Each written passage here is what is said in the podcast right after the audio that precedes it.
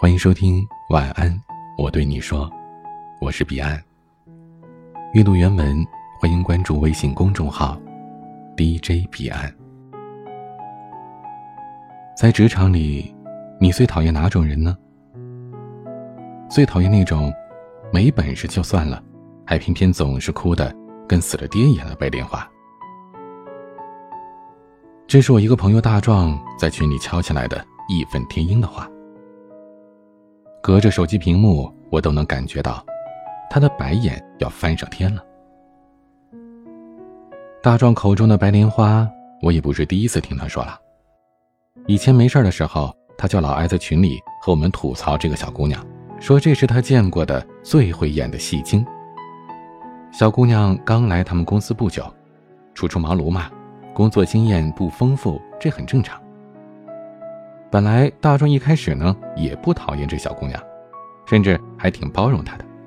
毕竟这小姑娘长相甜美，用总是姐姐长姐姐短的叫她，谁会讨厌这样的小妹妹呢？可是后面一起共事了几个项目之后，大壮这暴脾气就受不了了。这小姑娘是个玻璃心，玻璃到大壮一个眼神就能把她吓哭了。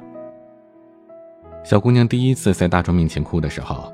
是因为让小姑娘打一份文件，分配任务的时候，大壮特别强调过格式要注意，要打单面的。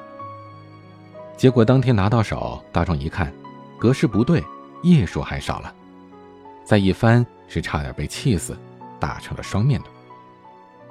大壮把小姑娘叫进来，问她怎么回事可能这语气重了一点，小姑娘什么话都没说，直接先哭为上。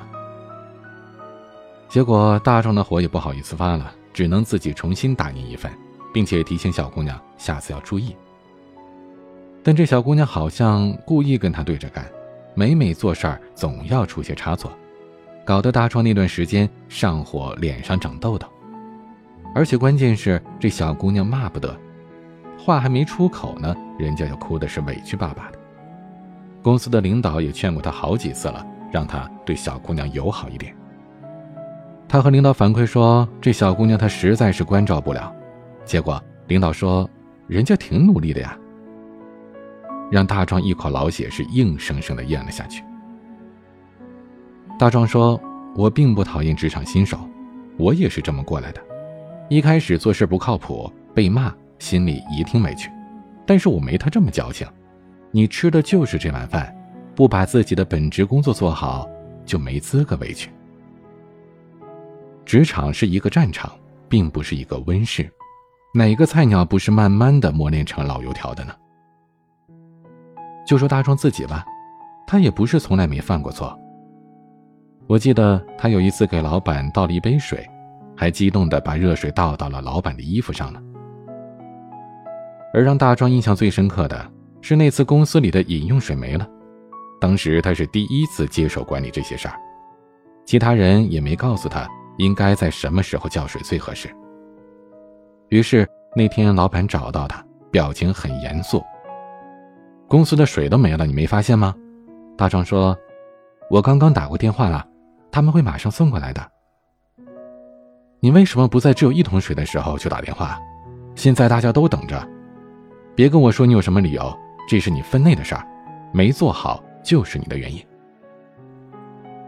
大壮当时真的是委屈到家了。他是昨天很晚的时候才接手这个工作的，当时他也给对方打过电话，送水公司说太晚了，要等到明天。于是第二天一大早，他就在早会之前又打了一次电话，只是没想到送水公司那边来的是这么慢。但是这些理由他老板不会听，大壮即便觉得委屈，最后还是和老板道歉，说他下次会注意的。这不过是一个小事儿。但对大壮来说却是很重要的一课。从此，他知道了什么叫职场只看结果不问过程。老板要的从来都是做好的方案，而不是听你为什么没做好的理由。当然，大壮也是哭过的，但是他从来不会说自己做不到，不想做。哭完了之后，该努力还是要努力。别人比他有实力，都在奋斗，他有什么资格放弃呢？职场上，只会哭是没用的，哭并不能帮你解决问题。刚进职场的时候，谁不是夹着尾巴做人，说话唯唯诺诺，连屁都不敢放一个呀？因为工作失误而被领导或者是老同事批评几句，这不是再正常不过的事儿吗？因为你的失误害得整个团队都有了麻烦，说不定其他人还要为你的失误善后，甚至本来不用加班的同事都得继续加班。那别人骂你，这就是你应得的惩罚，你没资格委屈。毕竟，公司的同事和领导不是你的亲人，没有必要容忍你，对你和蔼可亲。当然了，你可以用哭来发泄心情，但请记住，哭完之后。擦干眼泪，不要再犯同样的错误。